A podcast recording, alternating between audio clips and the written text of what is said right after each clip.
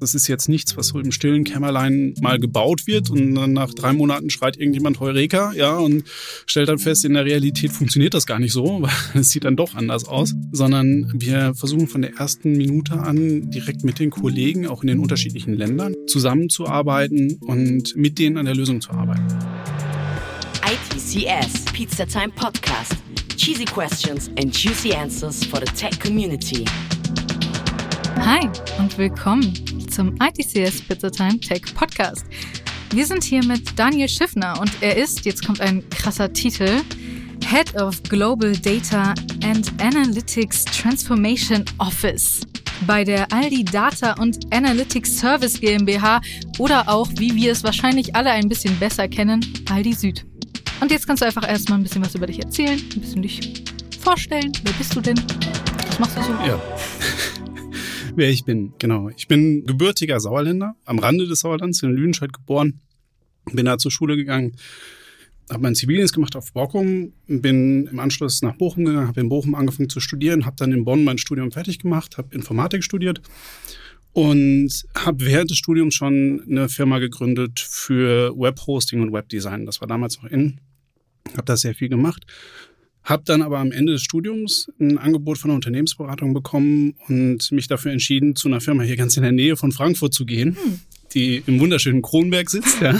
Oh, Kronberg, sehr schön. Hab da lange Zeit verbracht, bin dann äh, gar nicht so weit weg zu einer anderen Beratungsfirma gegangen und äh, habe dann nach über zehn Jahren mich entschlossen, was anderes zu machen. Bin wieder zurück ins Webhosting gegangen, habe da in einem Startup gearbeitet und habe dann nach drei, vier Jahren einen Anruf gekriegt von einem Headhunter, ob ich nicht Lust hätte, zu Aldi zu kommen. Hm. Genau.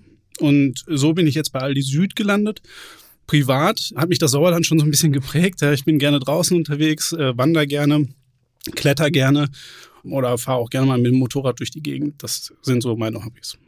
Das klingt sehr schön. Aber es gibt natürlich noch so eine Frage, die mir sehr auf der Seele brennt und natürlich wahrscheinlich auch all unseren ZuhörerInnen, weil sie wissen, diese Frage kommt jetzt. Und es ist die wundervolle Pizzafrage, was ist denn deine Lieblingspizza? Es ist ein bisschen schwierig. ich hatte es gerade schon erwähnt, ich äh, bin ähm, Vegetarier. Mhm. Und die Pizza ist tatsächlich das, was mich noch beim Vegetarier sein hält und nicht zum Veganer werden lässt, weil eine ja. Pizza ohne Käse ist irgendwie keine Pizza. Und äh, tatsächlich habe ich eine ganz strange Kombi. Ne, ich habe mir nämlich eine Pizza Hawaii quasi nachgebaut als vegetarische Pizza ah. und habe den, den Schinken durch Paprika ersetzt. Das heißt, es ist eine Pizza mit Ananas, äh, Paprika, Zwiebeln und Jalapenos. Ich kann mir tatsächlich irgendwie vorstellen, weswegen Paprika irgendwie ein Schinkenersatz. Ich weiß nicht wieso, aber ich kann verstehen, weswegen das ein Schinkenersatz sein könnte. Es funktioniert auf also, jeden Fall. Ja, irgendwie, ich, ich kann es nachvollziehen. Gut, aber jetzt weiter von der Pizza, auch wenn es ein Thema ist, über das wir natürlich gerne auch Stunden weiter reden könnten und auch über Essen, gehen wir jetzt mal eher in das berufliche oder in das Thema, über das wir eigentlich heute sprechen wollen. Was macht eigentlich ein Head of Global Data and Analytics Transformation Office. Also du bei Aldi Süd. Ja, ich meine, der Titel, der sagt schon so ein bisschen. Mhm. Deshalb ist er auch so lang, weil er viel, viel sagen soll. Ja. Wir sind gerade dabei, eine große Transformation zu machen, gerade im Bereich Daten und Analytik. Und wir versuchen ein äh, globales Operating Model, Betriebsmodell aufzusetzen, wo wir definieren wollen, wie wir global zusammenarbeiten. Aldi Süd ist ja vertreten in elf Ländern dieser Welt. Mhm. Und wir haben in den einzelnen Ländern schon so kleinere Einheiten, möchten das jetzt groß zusammenziehen, möchten das weltweit spannend aufbauen und natürlich auch nochmal fokussiert angehen, das Thema. Das heißt also, wir wollen das in Mülheim an der Ruhr aufbauen und da mache ich die Programmleitung und koordiniere so ein bisschen die ganzen Themen, die wir machen mit ersten Use Cases, die wir umsetzen, mit Methoden, welche wir da aufsetzen, wie wir zusammenarbeiten, wie wir an neue Leute kommen, weil wir natürlich auch Personalbedarf haben. Und genau das macht ein Head of Global Data and Analytics Transformation Office, ja, also quasi eine globale Transformation zu steuern und, und zu strukturieren, äh, zu schauen, dass jeder da seinen Platz findet. Ich glaube, es ist wahrscheinlich auch vielen gar nicht so bewusst, wie international Aldi eigentlich ist. Also, dass Aldi wirklich so krass vertreten ist überall. Ja, das war für mich auch, ich bin ja noch relativ neu bei Aldi. Ich mhm. bin jetzt seit anderthalb Jahren da. Und das war für mich auch sehr neu, ja, so zu erfahren, dass Aldi über 150.000 Mitarbeiter hat, noch ein ganzes Stück mehr und in elf Ländern vertreten ist und dass die USA tatsächlich uns mittlerweile überholt haben, mhm. im Hinblick auf die Zahl der Filialen sogar. Nur, dass die es Aldis nennen. Ja. Wo auch immer dieses S herkommt, aber gut. Aber warum eigentlich Aldi Süd? Also wie kam es dazu und was sind so deine Ziele? Erstmal, wie kam es dazu? Ich habe ja gerade schon gesagt, ich bin in der Unternehmensberatung groß geworden, war dann in einem Startup, das einen Private Equity Hintergrund hatte. Und dann kam ein Anruf von einem Headhunter. Ja. Ich wollte eh weg von meinem Arbeitgeber. Und das war eine sehr lustige Konversation, da wir erstmal geredet haben. Ich habe halt sehr viel im Bereich Digitalstrategie gemacht. Das heißt, mich mit Themen wie Blockchain und auch Analytics beschäftigt.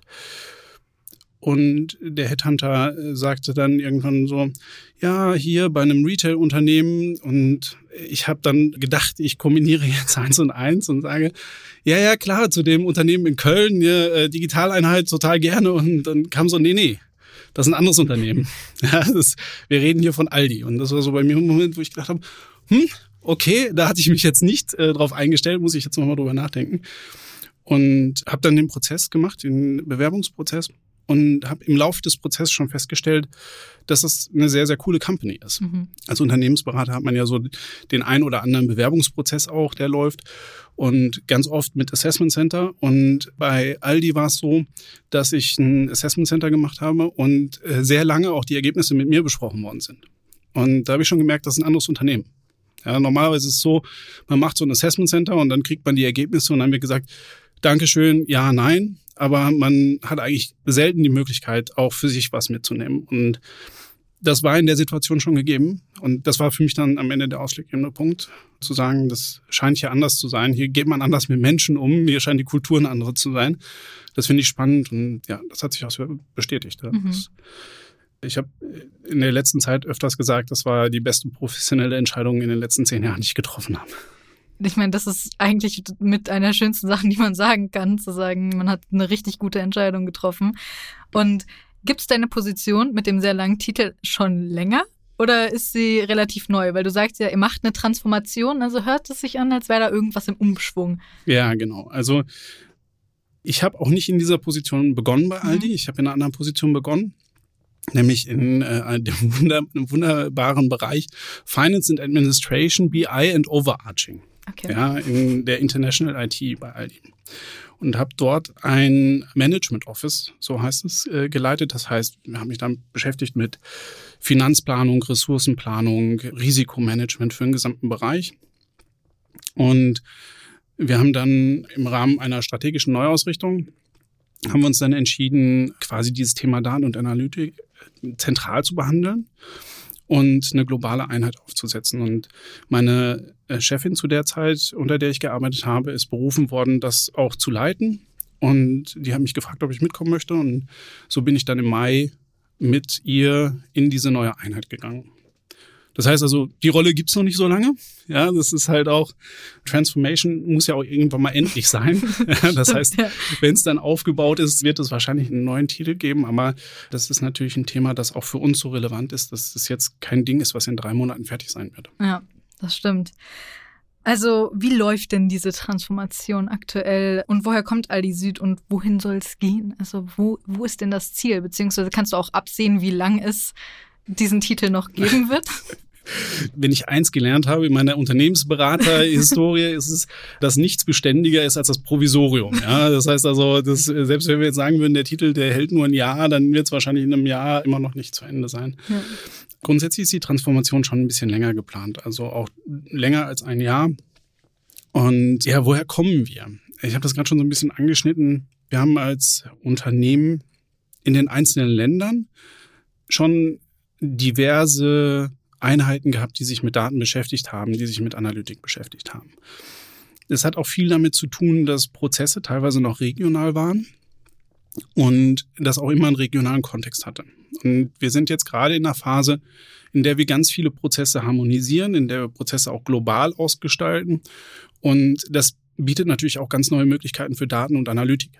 Ja, und daher kommen wir, wir haben sehr, sehr viele Mitarbeiter in den Ländern. Wir haben da eine eine Erhebung gemacht, die hat uns gezeigt, dass wir eine hohe dreistellige Zahl an Mitarbeitern haben, die sich mit dem Thema Daten und Analytik beschäftigen, die auch sehr sinnvolle Sachen machen. Aber wir haben das Thema bisher global noch nicht so stark gepusht, wie man es könnte, glaube ich. Ja, und das wollen wir jetzt tun. Das heißt, wir wollen da in, in Mülheim auch mehr noch im Rahmen von Methodik vorgeben, mehr an Tools auch zur Verfügung stellen und äh, das Ganze auch zentral nochmal steuern und strukturieren. Auch wie wir dann global zusammenarbeiten. Und wie ist es bei Aldi zu arbeiten? Also du hast dir selbst gesagt, das war auch irgendwie erst nicht der erste Gedanke, den du gedacht hast, wenn du irgendwie an eine Firma gedacht hast, bei der du wahrscheinlich irgendwann landen würdest. Und wie ist es jetzt da zu arbeiten? Du hast ja auch schon angedeutet, dass es für dich die beste Entscheidung war, die du in den letzten zehn Jahren getroffen hast, zumindest professionelle Entscheidung. Und dass es sehr schön ist im Sinne von Zwischenmenschlichen und sowas. Also wie ist es generell da? Wie ist das Arbeitsklima? Also grundsätzlich ist es ein total wertschätzender Umgang miteinander. Da legen wir auch sehr viel Wert drauf. Ja.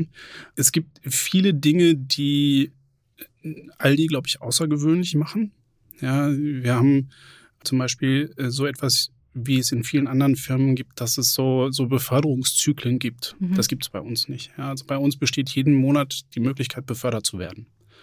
Das fand ich, als ich da hingekommen bin, sehr bemerkenswert, weil ich kannte das nur anders. Es wird nur einmal im Jahr befördert und dann gibt es ein großes äh, Rennen um die Plätze. Ja, es mhm. gibt eine, eine große Ellenbogenmentalität und das gibt's halt hier an der Stelle nicht. Ja, ähm, es gibt sehr, sehr viel Eigenverantwortung der Mitarbeiter. Das ist was, was sich äh, durch alle Hierarchieebenen durchzieht. Die äh, Mitarbeiter sind hilfsbereit, das heißt, es ist total kollaborativ. Ja, wenn jemand irgendwas findet, dann erarbeitet er das und äh, kann auch auf Hilfe von Kollegen hoffen. Das ist total wertschätzend. Und auf der anderen Seite, halt dadurch, dass man auch eigene Themen starten kann und machen kann, ist es so ein bisschen Startup-Mentalität noch. Ja, das ist halt schon so. Und das fühlt sich eigentlich ganz gut an. Ja, weil man so ein, so ein großes Unternehmen im Hintergrund hat. Man hat aber trotzdem die Freiheit, auch selber Sachen zu machen. Das heißt, dadurch hat man einfach irgendwie diese Sicherheit, man hat so dieses Sicherheitsnetz der großen Firma, aber man hat trotzdem die Freiheit zu sagen, ich, ich kann mich ausprobieren und ich kann irgendwie Dinge tun. Ja, definitiv. Definitiv, ja. Du hast in der Position bei Aldi Süd bestimmt schon einige Erfahrungen im Bereich Analytics sammeln können. Und genau darum soll es jetzt ein bisschen genauer gehen. Also reden wir mal ein bisschen über Analytics. In der Welt gibt es immer mehr Daten und alle möglichen Daten und deswegen gucken wir uns jetzt mal eine Statistik an, weil die Daten immer größer werden und es gibt immer mehr. Und einer Studie zufolge waren es im Jahr 2020 bereits 64,2 Zettabyte oder Punkt 2 Zettabyte Digitaldaten.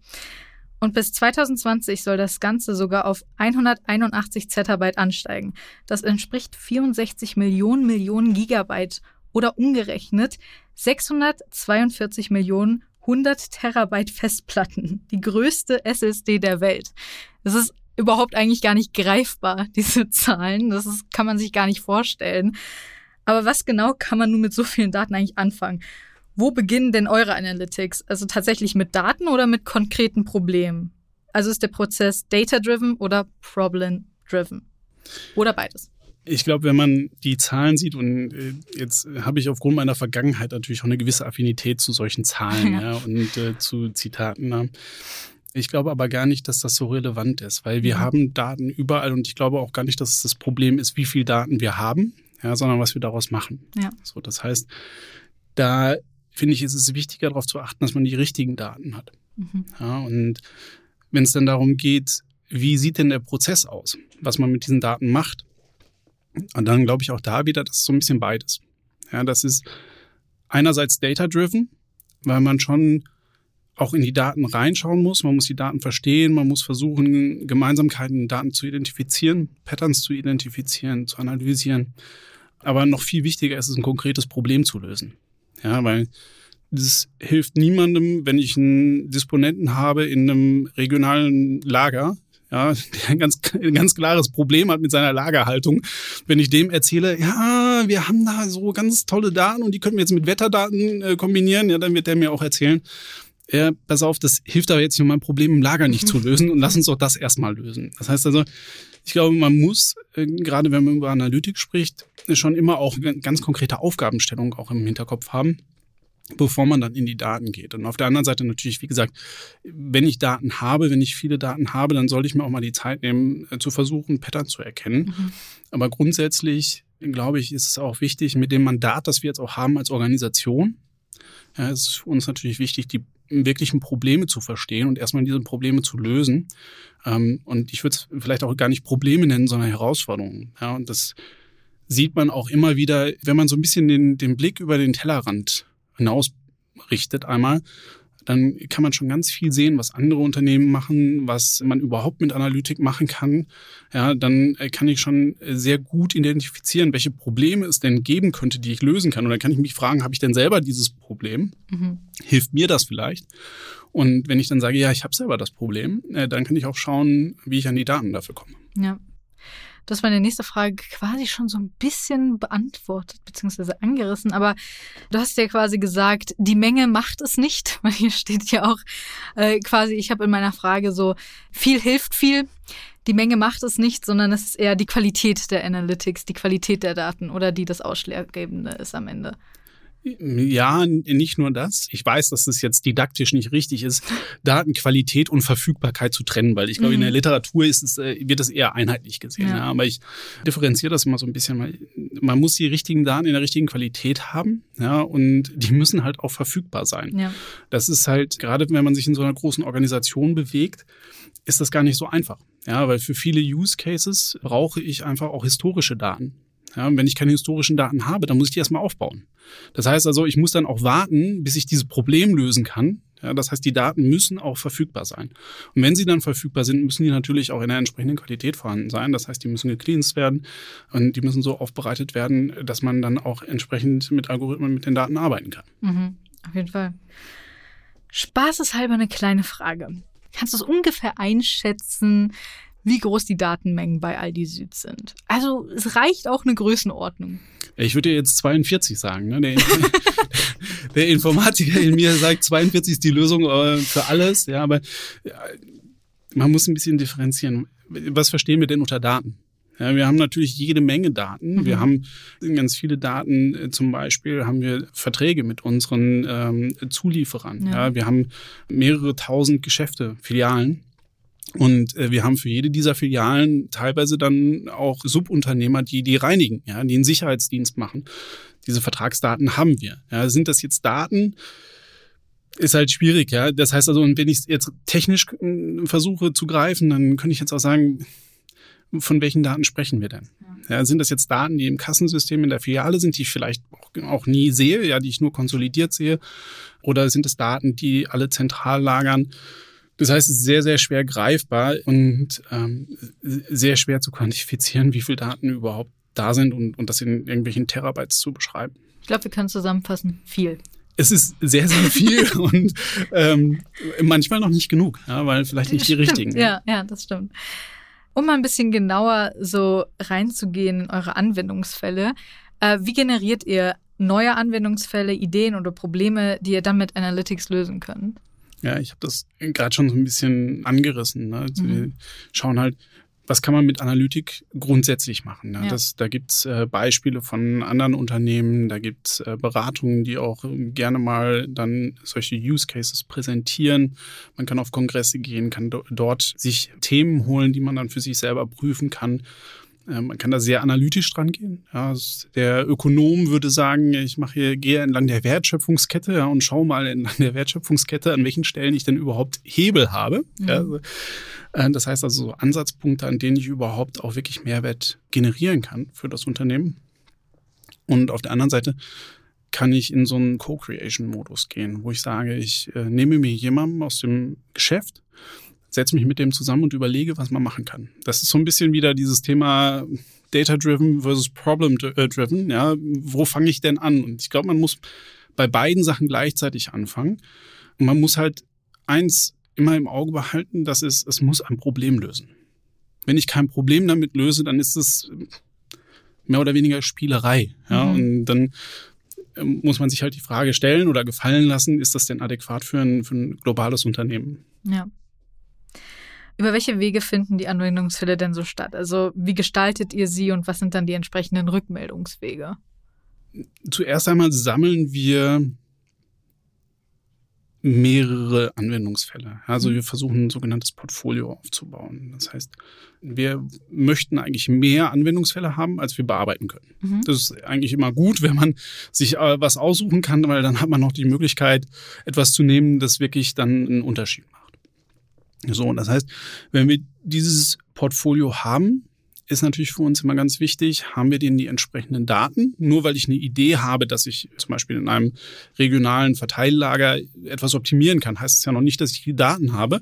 Und dann heißt es auch nicht, dass die Kollegen im Lager dann auch die Kapazität haben, daran mitzuarbeiten. Mhm. Ja, das sind zwei ganz wichtige Kriterien. Das heißt also, wir müssen schauen, dass wir die Daten haben und äh, dass wir auch Kollegen finden, die dann entsprechend mitarbeiten wollen. Ja. Und das bedingt dann wieder, dass wir sehr, sehr kurze Rückmeldewege haben. Ja, eben weil wir mit den Leuten zusammenarbeiten. Das heißt, es ist jetzt nichts, was so im stillen Kämmerlein mal gebaut wird und dann nach drei Monaten schreit irgendjemand Heureka, ja, und stellt dann fest, in der Realität funktioniert das gar nicht so, weil es sieht dann doch anders aus.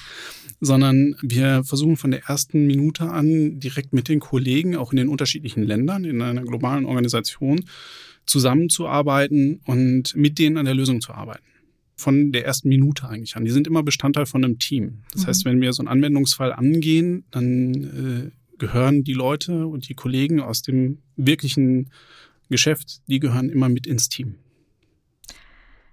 Analytics ist ein Wort, das haben wir jetzt schon ein bisschen häufiger gehört. Es ist heute schon ein paar Mal gefallen. Ich glaube, ich habe es heute wahrscheinlich schon häufiger gehört als in meinem Leben. Du wahrscheinlich nicht. ähm, es geschieht also viel Magie, aber wie stellst du sicher, dass ihr wirklich ein Problem im Unternehmen gelöst habt? Mhm. Ich habe es ja gerade schon gesagt, erstmal, wenn, wenn wir dieses Portfolio bauen, ja. dann ist ja eins der Kriterien, dass wir ein Problem haben. Ja. Also oder eine Herausforderung, die wir lösen können. Ja, das ist, ich würde jetzt nicht sagen, wir haben ein Problem. Aber das ist ein Kriterium. Das heißt also, wir müssen einen Ansatzpunkt haben für so einen Anwendungsfall. Ja. ja. Und den müssen wir lösen wollen. Und das muss aber natürlich auch für uns Auswirkungen haben, die wir bemessen können. Das heißt also, wir müssen damit in irgendeiner Form auch zeigen können, dass wir damit was besser gemacht haben. Ja.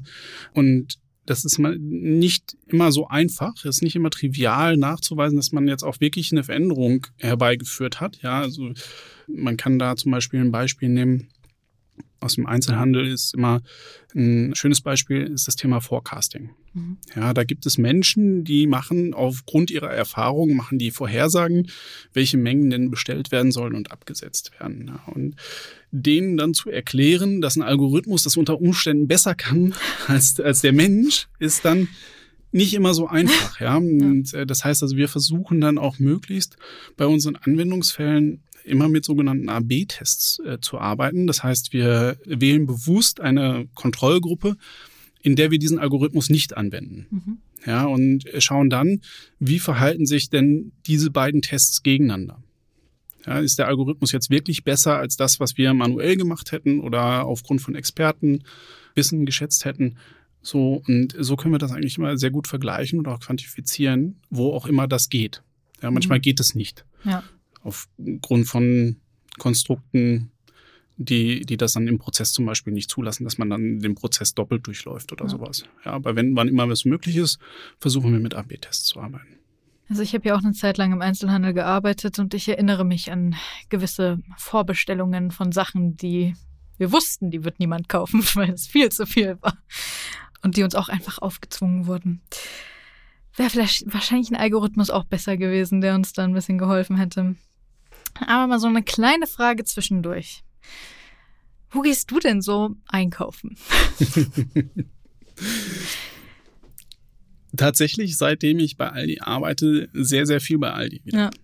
Das war davor eine Zeit lang äh, nicht unbedingt der Fall. Da bin ich bei einem Vollsortimentler einkaufen gegangen, mhm. habe aber auch, und das war auch Teil des Interviewprozesses, ja, das, ähm, da haben sich meine zwei Chefinnen, mhm. was für mich auch ein bisschen ungewöhnlich war, in der IT anzufangen und Interviews mit Chefinnen zu haben. Mhm. Die haben sich vorgestellt mit ihrem Lieblings-Aldi-Produkt. und haben mir dann natürlich im, im Bewerbungsprozess die Frage gestellt, was ist denn dein Aldi-Lieblingsprodukt? Ja, und wenn man sich da noch nicht drauf vorbereitet hatte, dann war das ein bisschen peinlich. Und deshalb habe ich dann im Vorfeld, als ich das gesehen hatte, habe ich mir gedacht, mhm. die Frage kommt bestimmt. Bin wieder in den Aldi gegangen und seitdem tatsächlich, wie gesagt, wieder sehr, sehr viel. Also mindestens die Hälfte meiner Einkäufe tätige ich in einer unserer Filialen. Ich hätte sogar eine Antwort sofort, aber das gibt es immer nur. Ja, dann. Immer nur so, es gibt halt nicht regelmäßig, das ist so ein, so ein italienische Wochending. Okay. Das sind so, das sind so Nudeln, bei denen ist so ein, so ein Päckchen mit dabei, mit so einer Kräutermischung, die man mit Öl anrührt und sowas. Und das sind so sehr, sehr, sehr gute Nudeln. Das kann ich nur empfehlen, wenn das ja, italienische ich, Wochen sind. Ich bin da eher in der süßen Ecke unterwegs, ja. Ja. Boah, diese Nudeln, ey. Das sind einmal Orecchiette und einmal so andere Nudeln. Und diese anderen Nudeln, die sind so längere. Und die gibt's nie. Die gibt's auch nicht von anderen Nudelfirmen generell. Und ich will diese Nudeln.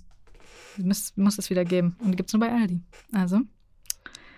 Nur so bei, bei, Nudeln ist ja der große Vorteil, die sind nicht verderblich. Eben, da kann, deswegen kaufe ich da immer, wenn, wenn die da sind, kaufe ich immer mindestens zehn Packungen davon. Aber genau das, und das ist ein wunderschönes Beispiel, ne? genau sowas sind natürlich auch Themen, die wir uns anschauen. Mhm. Ja, also wenn wir solche Artikel in Aktionen haben, ja, wie ist denn so ein Bevorratungseffekt? Ja. So, das äh, versuchen wir uns natürlich schon anzuschauen und das vorherzusagen und dann genau die Frage zu stellen, ja, macht es vielleicht Sinn, bestimmte Artikel dauerhaft ins Sortiment aufzunehmen? Das sind äh, total spannende Fragen, ja, weil die Daten da auch sehr, sehr viel hergeben, wie du gesagt hast. Ne? Dann gibt es so Bevorratungseffekte ja. und die kann man wunderschön in den Daten erkennen. Also kannst sehr gern weitergeben, dass die das bitte regelmäßig, es soll bitte ich wäre dafür. Also wenn ihr das alle machen würdet, ne, dann würdet ihr helfen, dass es wahrscheinlich dauerhaft ins Sortiment aufgenommen wird. Ich, also das, ja, bitte Leute, kauft die alle, wenn die wieder da sind. Nur für mich, dass die dauerhaft ins Sortiment aufgenommen werden. Also, ein bisschen weiter und nicht mehr über Essen reden, auch wenn wir das natürlich wieder gerne stundenlang machen könnten. Aber findet das Monitoring und die Analyse fortlaufend quasi live, also on the fly statt oder erst nach dem Ende des Anwendungsfalls? Das ist so ein bisschen schwierig, mhm. die Frage. Weil ich finde, es gibt nicht so einen wirklichen Zeitpunkt, wo man sagt, jetzt ist es live. Mhm. Ja, wir arbeiten ja sehr früh schon mit unseren Partnern aus dem Betrieb zusammen und arbeiten da sehr früh auch eine Lösung aus und fangen da auch schon an zu messen. Ne? Das habe ich ja gerade gesagt. Also diese AB-Tests finden statt. Und wenn ich Analytics mache, dann muss ich mich auch mit solchen Themen beschäftigen wie einer Model Drift. Das heißt, ich muss mir kontinuierlich anschauen, macht der Algorithmus auch das, was er soll? Ja, das, was ich möchte. Und das heißt, es ist also nicht so ein Punkt, wo ich sagen würde, so jetzt fängt's an, wo wir messen, sondern das wird kontinuierlich erarbeitet, vom ersten Sprint an. Natürlich gibt es so einen Zeitpunkt, wo man sagt, jetzt bringt man das auch in den Prozess, aber diese Qualität des Modells zu messen, das fängt von Anfang an statt. Hm. Okay. Aber da das Ganze ja auch problem-driven sein soll, hast du mal ein konkretes Beispiel für mich und unsere ZuhörerInnen parat? Also, wie läuft so ein konkreter Analytics-Prozess im Detail bei Aldi Süd ab? Und wem braucht ihr dafür alles? Also sind ja wahrscheinlich ein paar Leute, die da irgendwie mit beteiligt sind. Ja, ich würde mich jetzt mal auf unseren Bereich fokussieren, ja. ne, weil wir brauchen ja immer, immer auch noch Leute aus den anderen Bereichen. Aber du hast selber gerade schon den einen sehr schönen Anwendungsfall eigentlich genannt, nämlich wie viel Ware muss denn wann im Geschäft sein? Mhm. Ja, dann, das ist dieses ganze Forecasting, das hat ganz große Auswirkungen. Ja, finanzieller Natur, äh, aber natürlich auch in der Logistik. Ja, da hängt ja die gesamte Lieferkette daran. Wenn so ein Artikel im Laden steht, der kommt ja nicht irgendwo her, mhm. sondern das fängt ja an mit einer Ausschreibung. Das heißt also, wir brauchen das ja auch von unseren Zulieferern. Ja, müssen die Ausschreibung machen, müssen es dann verfügbar haben, haben das in unseren Lagern und müssen es dann irgendwann in die Geschäfte bringen. Und das ist ein wunderschöner Anwendungsfall, an dem man das dann mal äh, durchdeklinieren kann, würde ich sagen. Algorithmen können das ja, ich habe das gerade so angeschnitten, in aller Regel besser. Ja, das mhm. ist äh, traurige Wahrheit. Ja, das äh, auch wenn man sich selber manchmal nicht eingestehen möchte. In aller Regel kann so ein Algorithmus, wenn er dann einmal funktioniert, ist besser als ein Mensch. Und wenn man jetzt so einen Fall nimmt, dass man sagt, wir, wir möchten uns damit beschäftigen, wie viel Ware muss denn wann wo sein, muss man das ein bisschen eingrenzen. Ja, damit es überhaupt ein Problem wird, eine Herausforderung wird, die man auch wirklich abarbeiten kann, ein Anwendungsfall. Und wenn man da jetzt zum Beispiel sagt, wir schauen nur auf den Teil, der zwischen einem regionalen Lager ist und unserer Filiale, ja, dann braucht man jemanden aus dem Lager, dann braucht man jemanden aus der Filiale in irgendeiner Form. Und aus unserer Sicht fangen wir an, erste Mockups zu bauen. Das heißt, im allerersten Sprint, das heißt in den ersten zwei Wochen, vier Wochen, wir machen normalerweise zweiwöchige sogenannte Sprints, die ein erstes Ergebnis produzieren, würde dann ein Frontend-Spezialist mit einem Product Owner, also ein Product Owner ist derjenige, der den Prozess versteht, der am Ende dann auch unser Produkt, unser Ergebnis verantwortet. Der würde mit einem Frontend-Spezialisten, einem Designer zusammensitzen und mit jemandem aus dem Lager oder der Filiale und würde erstmal entwickeln, wie würde die Lösung aussehen. Ja, was, was brauchen wir denn dann? Und gleichzeitig gehen wir dann ein Stück weiter und sagen, welche Daten brauchen wir denn dafür? Ja, und dann schauen wir, wie können wir die Daten verfügbar machen. Das heißt, da brauchen wir Data Engineers, die sich damit beschäftigen, wie können wir denn Daten aus den unterschiedlichen Quellsystemen rausbekommen und dann auch verfügbar machen für die Data Scientists, die dann dieses Modell erarbeiten. Ja. Wir haben sogenannte Data Stewards, die kümmern sich auch darum, dass die Datenqualität in den Systemen richtig ist. Ja, die beschäftigen sich damit, dass äh, Qualität gemessen wird, Datenqualität und dass dann die entsprechend Verantwortlichen diese Daten auch pflegen. Ja, nicht, dass dann auf einmal Erdbeeren acht Tonnen wiegen oder so, was dann in der Disposition schwierig wird. Und dann bauen wir natürlich dieses analytische Modell da haben wir einen Data Scientists, die das bauen, Machine Learning Engineers und müssen diesen ganzen Anwendungsfall später dann natürlich auch in einen Geschäftsprozess integrieren. Ja, das heißt also, da müssen wir dann auch wieder zusammenarbeiten mit den Leuten, die das Ganze benutzen. Und das macht hauptsächlich unser Produkt-Owner. Wenn wir das alles gemacht haben, dann haben wir jetzt so den Kernprozess, würde ich mal sagen. Ja, da haben wir jetzt einen Frontend-Spezialisten, Data Scientist, Machine Learning Engineer, Data Steward. All solche Rollen sind da involviert. Und wenn wir dann aber das Portfolio haben, wollen wir auch nachweisen, dass wir hier Auswirkungen gehabt haben. Das heißt, wir müssen, und das liegt dann wieder im tollen Transformation Office bei mir. wir müssen schauen, dass wir nachweisen, dass wir halt auch entsprechende finanzielle Auswirkungen gehabt haben. Und das macht dann zum Beispiel jemand, der die Geschäftsprozesse versteht und eher einen ökonomischen Hintergrund hat. Mhm. So ein Financial Analyst, der dann schaut, äh, wie sind die Auswirkungen und äh, wie können wir es messen, wie können wir es nachweisen und dann auch in die Finanzplanung einfließen lassen wieder. Mhm. Das heißt, der wertet die Ergebnisse dann quasi aus und dann wisst ihr, haben wir das richtig gemacht? Haben wir das gut gemacht? Ja, die Auswertung äh, ist eher im Rahmen des AB-Tests. Die mhm. liegt tatsächlich noch im Team. Ja, und was der Financial Analyst dann macht, der spricht mit dem Team mhm. und äh, lässt sich das zeigen, erklären und fügt das dann in die Finanzplanung ein, die dann auf, auf Management-Ebene dann weiterverarbeitet wird. Okay. Also sind sehr viele Leute drin involviert, aber Total. es ist äh, auf jeden Fall dann wert zu sagen, guck mal, wir haben hier eine Veränderung gemacht und eine Herausforderung gemeistert. Kein Problem. Ich habe darauf geachtet. Und ich hatte dich ja auch schon gefragt, wie es so ist, bei Aldi Süd zu arbeiten. Und jetzt will ich die da noch mal so ein bisschen mehr rauskitzeln, weil das ist ein Riesenkonzern, den irgendwie jeder kennt. Und jeder kann sich da irgendwie was drunter vorstellen, aber irgendwie auch nicht, glaube ich. Und vor allem sehen viele, glaube ich, nur den Einzelhandelpunkt von Aldi, aber eben nicht so das, was dahinter steckt. Wie ist die Zusammenarbeit und die Work Culture? Da hast du ja schon ein bisschen was gesagt, aber die, ich glaube, gerade bei so großen Konzernen gibt es ja irgendwie Hierarchiepunkte und man hat immer das Gefühl, die Hierarchie ist extrem stark. Wie ist es da wirklich bei Aldi? Ich kann jetzt nur für das Jetzt sprechen. Ja. ich natürlich jetzt erst mit anderthalb Jahren Erfahrung bei Aldi wenig über die Historie sagen kann. Klar. Und ich kann äh, ganz viel darüber erzählen, wie wir die neue Organisation aufbauen, die sich jetzt nur mit Daten und Analytik beschäftigt. Mhm. Wir haben ganz bewusst, und äh, ich habe das so ein bisschen bei meinem Lebenslauf unterschlagen, ich habe mich ein bisschen mehr mit Organisationsmanagement und Organisationsdesign beschäftigt, mhm. auch akademisch mal.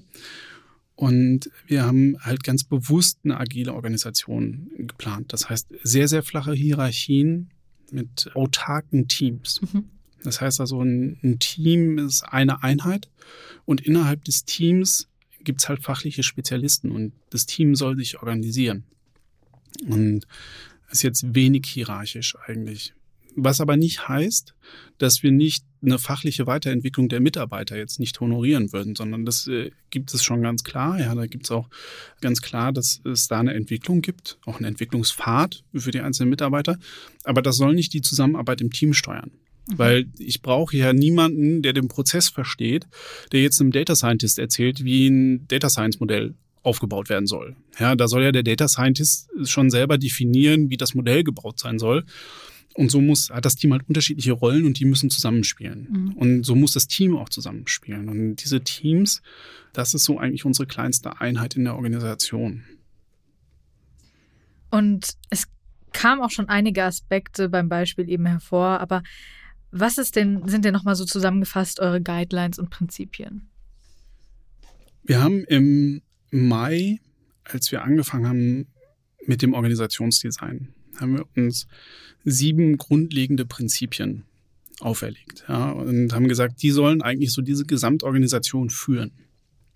Und der erste Punkt ist, wir wollen mit dem, was wir machen, mit unseren Anwendungsfällen eigentlich immer einen Impact liefern. Ja, das mhm. heißt also, wir wollen hier wirklich auch nachweisbare Ergebnisse zeigen.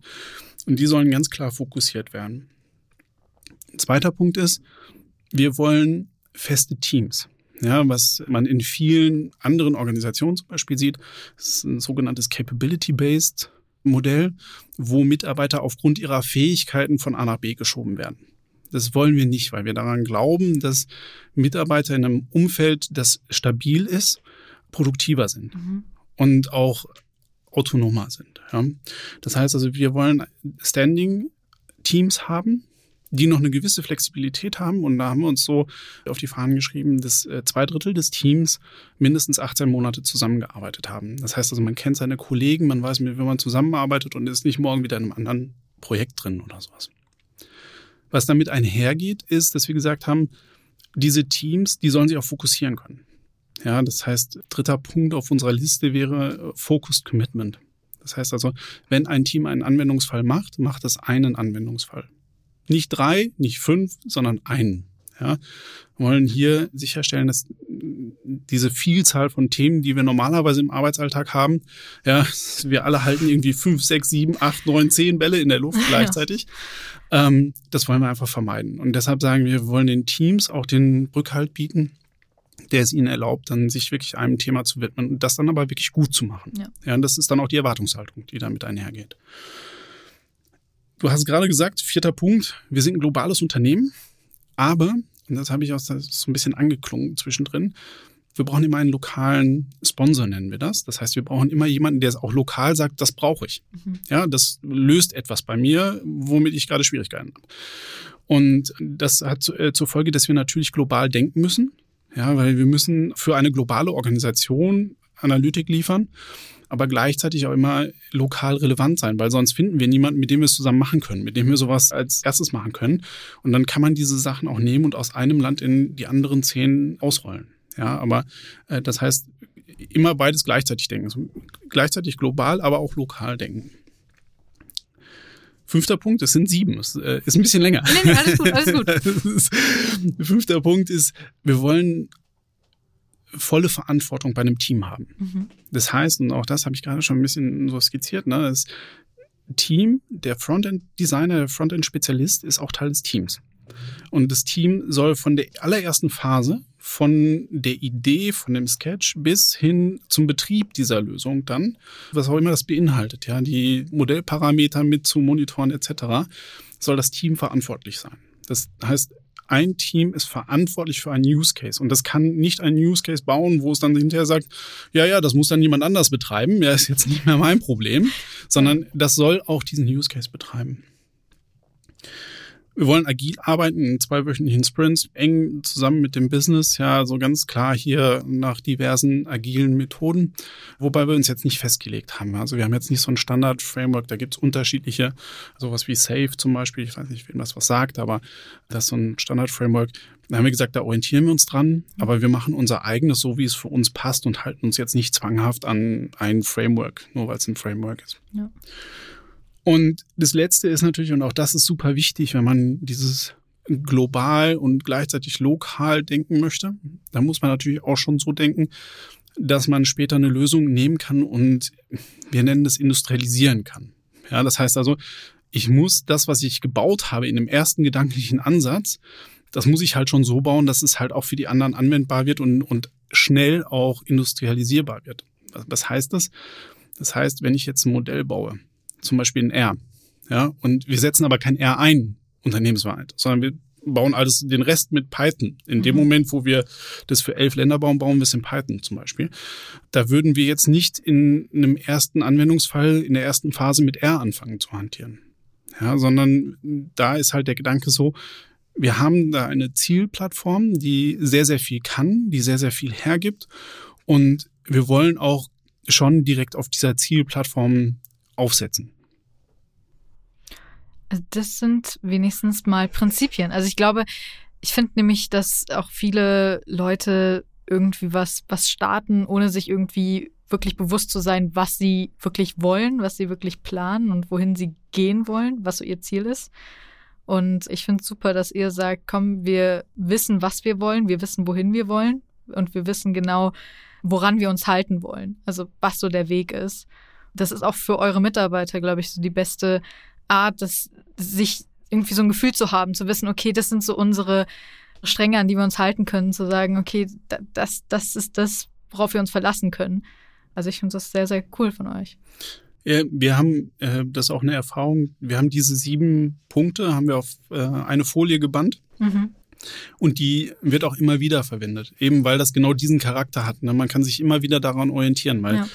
Wenn man so eine Organisation aufbaut, dann ist es so umfangreich, gerade in dem Kontext. Ja, wir können mit Sicherheit sehr schnell 200 Anwendungsfälle generieren. Ja. ja. Und dann verliert man sich ganz schnell im Klein-Klein. Und gerade wenn man diese Organisation aufbauen will, dann braucht man etwas, glaube ich, wo man, wo man so einen Anker hat. Ja. ja. wo man immer wieder zurückschauen kann und sagen kann, machen wir denn gerade noch das, was wir uns eigentlich mal auf die Fahnen geschrieben haben? Und bisher, toi, toi, toi, äh, funktioniert das sehr, sehr gut. Und wie genau kamen die zustande? Also habt ihr euch irgendwie zusammengesetzt und gesagt, so, wir schreiben uns jetzt auf, was genau unsere Ziele sind? Oder ist das irgendwie kam das so ein bisschen mit der Zeit, dass ihr gemerkt habt, das wollen wir, das wollen wir? Äh, das ist ja so ein bisschen in, in meine Rolle auch mit reingegossen mhm. ja, als Head of Transformation Office, ja, dass man für eine solche Transformation auch ganz bewusst solche Ziele definiert, ja. schon in einer sehr frühen Phase. Und wir haben uns halt im sehr kleinen Management-Team äh, damals äh, zusammengesetzt und haben gesagt, woran werden wir denn selber gemessen und woran wollen wir uns auch selber messen? Ja, also was sind denn so die Prinzipien und woran glauben wir? Natürlich werden wir daran gemessen, dass wir entsprechend Anwendungsfälle liefern, die auch dann am Ende des Tages finanziell Auswirkungen haben. Ja, ja da brauchen wir uns nichts vormachen. Aber äh, man hat ja doch schon einen sehr großen Spielraum, auch wie man so eine Organisation dann aufbaut. Und da haben wir gesagt, da sind halt diese Dinge für uns ganz wichtig. Ja. Mhm. Also sowas wie, wie Ende-zu-Ende-Verantwortung, weil auch in meiner Unternehmensberatererfahrung ja ist ganz oft so, dass es ein Problem gibt zwischen demjenigen, der es designt und demjenigen, der es am Ende betreiben muss. Mhm. Ja, weil der, der es designt, der sagt halt, das ist halt nicht mein Problem. Und wenn ich dem aber direkt sage, das, was du da gerade so skizzierst, ja, ja, musst du am Ende des Tages auch betreiben, dann denkt er aus einer anderen Perspektive. Ja. ja, dann denkt er halt vielleicht nicht über R nach, sondern denkt darüber nach, wie man es mit Python lösen könnte. Ja. Weißt du, wie das auch so generell bei den anderen ist, also bei den anderen Abteilungen auch? Also gibt es da eher größere Teams und, und andere Abteilungen oder weil ihr seid ja generell so ein Team, das so zusammenarbeitet, agil arbeitet und da irgendwie alle, alle eins. Weißt du auch, wie es bei den anderen ist? Ich äh, würde jetzt ein bisschen widersprechen. Wir sind nicht, Ihr seid nicht eins. wir sind schon eins, ja, aber also wir sind schon sehr ähnlich, aber wir sind nicht eins. Also wir haben ganz bewusst, ne, ähm, auch wenn man sich ein bisschen damit beschäftigt, was ist so eine gute Größe für ein Team, ja. weil irgendwann wird ein Team auch unübersichtlich. Das heißt, wir haben gesagt, wir wollen bewusst ähm, Teams haben, und auch mehrere Teams, mhm. äh, die äh, nebeneinander stehen und als Team zusammenarbeiten. Und davon wollen wir halt mehrere haben. Mhm. Also die, unsere Zielgröße in der Organisation ist schon eine dreistellige Mitarbeiteranzahl. Und man sagt normalerweise so ab 20 Leuten wird es unübersichtlich. Mhm. Ja, da weiß man auch nicht mehr, was der andere macht. Ja. Das heißt, so für uns ist so eine ideale Teamgröße. Ich glaube, wir brauchen mindestens sieben Leute in einem Team schon aufgrund der Rollen, die da drin sind. Ja, das, äh, ich werde keinen Data Scientist dazu bekommen, auch wenn es jetzt vielleicht unter den Hörern das ein oder andere Beispiel geben mag, ja, wo, wo, äh, wo man sich berufen fühlt, auch ein gutes äh, Frontend-Design zu machen. Ja, aber in, in der Regel ist das nicht der Fall, dass ein Data Scientist auch gleichzeitig ein guter Frontend-Designer ist, der auf User Experience abzielt. Ja. So. Das heißt also, wir brauchen so eine Mindestzahl an Rollen. Das, aus unserer Sicht sind das sieben Rollen mhm. und ab 15 Personen in einem Team fangen wir an, darüber nachzudenken, wie man das Team auch wieder teilen mhm. kann, äh, sodass dann quasi zwei Teams aus einem Team entstehen. So ein bisschen wie so eine Klassentrennung ab einem Punkt. Zellteilung. Zellteilung. Zellteilung. Oder so, eher, Zellteilung. Genau, ähm, aber deine Frage war ja, wie arbeiten wir mit den anderen Teilen zusammen? Ich glaube, das muss man in unterschiedlichen Schichten betrachten in der ersten Schicht gibt's halt uns, gibt's unsere Teams, die mhm. miteinander zusammenarbeiten. Dann gibt's so einen Bereich von Personen, mit denen arbeitet man sehr eng zusammen. Mhm. Mit denen sind wir sehr, sehr gut verzahnt. Das heißt, es sind teilweise Personen oder, oder Bereiche aus dem, aus dem Geschäft, die globale Prozesse definieren. Da sind wir bewusst Teil davon. Ja, das heißt also, unsere Mitarbeiter arbeiten bei denen auch in deren Teams mit. Mhm gestalten die Lösungen, können sagen, was wir haben, wie wir Sachen machen würden und sind da über diese Personen sehr eng verzahnt. Ja, und dann gibt's natürlich Bereiche, da sind wir jetzt nicht ganz so nah dran. Da versuchen wir aber auch regelmäßig, zumindest mit denen zu interagieren. Ja. Wer bzw. welches Team kümmert sich bei euch um welches Problem? Also ich meine, ihr habt ja äh, viele Teams und viele kleine Teams von sieben bis äh, höchstens 15 Leuten. Und wie viele Abteilungen, Teams gibt es generell bei Aldi Süd im Bereich von Data und Analytics? Und wo wird Unterstützung gesucht? Das ist jetzt eine kleine Sache an unsere ZuhörerInnen hier. Wo wird vielleicht bei euch Unterstützung gesucht? Und wie kann man sich vielleicht bei euch bewerben, wenn Unterstützung gesucht wird? ich fange mal an mit, wie sind wir denn bezüglich der Probleme strukturiert? Yes. Da sind wir grundsätzlich, der Ökonom würde sagen, entlang der Wertschöpfungskette aufgestellt. Mhm. Das heißt, es gibt Spezialisten für Online, es gibt Spezialisten für unsere Filialen, mhm. es gibt Spezialisten für Einkauf und Sortiment, es gibt äh, Spezialisten für Supply Chain und Logistik. Ja. Und so sind auch unsere Teams aufgestellt. Ja. Das heißt also, die haben immer eine fachliche Orientierung zumindest, ja, weil wir auch glauben, dass in dem, in dem Data Science Umfeld muss man nicht nur Data Science verstehen, mhm. sondern man muss auch das Geschäft verstehen. Ja. ja. Das geht halt Hand in Hand. So, und diese Teams lösen Anwendungsfälle in diesen Bereichen. Ja, ich habe gerade die Rollen skizziert. Ich würde jetzt sagen, so ganz pauschal, wir brauchen in jeder dieser Rollen brauchen wir fähige Leute. Also ich habe das gerade so lapidar gesagt, ne? es wäre ganz einfach 200 Anwendungsfälle zu skizzieren und das ist es tatsächlich. Mhm. Ja, also ähm, ich glaube, es liegt eher daran, wie schnell wir gute Leute bekommen. Ja. Ja. dass wir, dass wir auch das liefern können, äh, was wir, was wir uns vorgenommen haben. Und da suchen wir eigentlich in jeder Rolle wir haben eine eigene Landingpage dafür, mhm. die wir gerne verlinken können. Die ist natürlich verlinkt. Die ist natürlich verlinkt. Wie, wie, konnte ich bloß? ähm, also ihr könnt natürlich gerne in der Beschreibung von dem Podcast dann auf unsere Landingpage gehen. Da sind alle unsere Rollen, die wir zu besetzen haben, dann ausgeschrieben. Also wenn ihr Interesse habt, dann findet ihr da natürlich alle Rollen und ich finde, das klingt super interessant und auch, äh, glaube ich, auch sehr, ich weiß nicht, was hier gerade falls ihr das hört, abgeht. Vielleicht ist es eine Demo oder so. Kann sein. Jedenfalls Frankfurt. Willkommen in Frankfurt. okay. Auf jeden Fall, falls ihr das gerne möchtet, ich finde, es klingt generell super interessant, vor allem auch sehr belohnend, weil man ja eben diese Herausforderungen so löst, weil man immer so das Gefühl hat, man hat etwas geschafft, man hat etwas wirklich erledigt So, es ist nicht dieses, man arbeitet die ganze Zeit an etwas und irgendwie kommt nichts bei rum. Man, man sieht gar nicht wirklich, was man tut, sondern man sieht am Ende ja wirklich, was man geschafft hat, oder? Ja, absolut. Und das im Vergleich zu anderen IT-Projekten halt sehr, sehr schnell. Mhm, ja. Und unser Ziel ist es eigentlich immer nach zehn Wochen zumindest eine Lösung so weit zu haben, dass äh, sie abnahmefähig ist. Ja, und das ist, das glaube ich schon echt sehr cool. Und jetzt noch mal kurz ein bisschen zu dir und zu deiner Persönlichkeit. Und wie sieht's denn bei dir aus mit Podcasts? Hörst du auch Privatpodcasts? Wenn ja, welche? ja, ähm, da ich nicht mehr auf äh, der Suche nach einem Berufseinstieg bin, natürlich nicht den ITCS-Podcast. Das ist, das ist okay. Aber äh, total gerne. Ich habe hab ja gerade im Intro schon äh, gesagt, ich bin total gerne draußen, mhm. draußen unterwegs. Das heißt natürlich, ist da sowas wie National Geographic, darf man eigentlich nicht verpassen mhm. als Podcast. Sind auch immer super spannende Folgen, wo man auch sehr viel Allgemeinwissen nochmal abgreifen kann. Ja. Und dann gibt's noch so eine düstere Ader. Ja, da sind dann, da fallen dann so Sachen rein wie Sterncrime und, und Zeitverbrechen und so True Crime-Geschichten. Da, oh, da, da bin ich, ich äh, auch äh, sehr äh, interessiert. Äh, können wir gerne mal gemeinsam Bibimbap essen und ein True Crime-Doku äh, gucken. Ja, und dann hast du noch irgendetwas abschließend zu sagen, etwas, was du unseren ZuhörerInnen mit auf den Weg geben möchtest, entweder in Sachen, wie ihr Werdegang aussieht in Richtung Data Analytics oder einfach generell. Ich habe so, so, eine Kleinigkeit habe ich unterschlagen in, in meiner äh, Bio. ähm, ich äh, springe sehr gerne aus fliegenden, äh, durchaus funktionsfähigen Flugzeugen. Ja, und, äh, das ist schon mal gut, dass sie funktionsfähig sind. Ja, zumindest zum, zum, Weg hoch, ja, zumindest für den Weg hoch.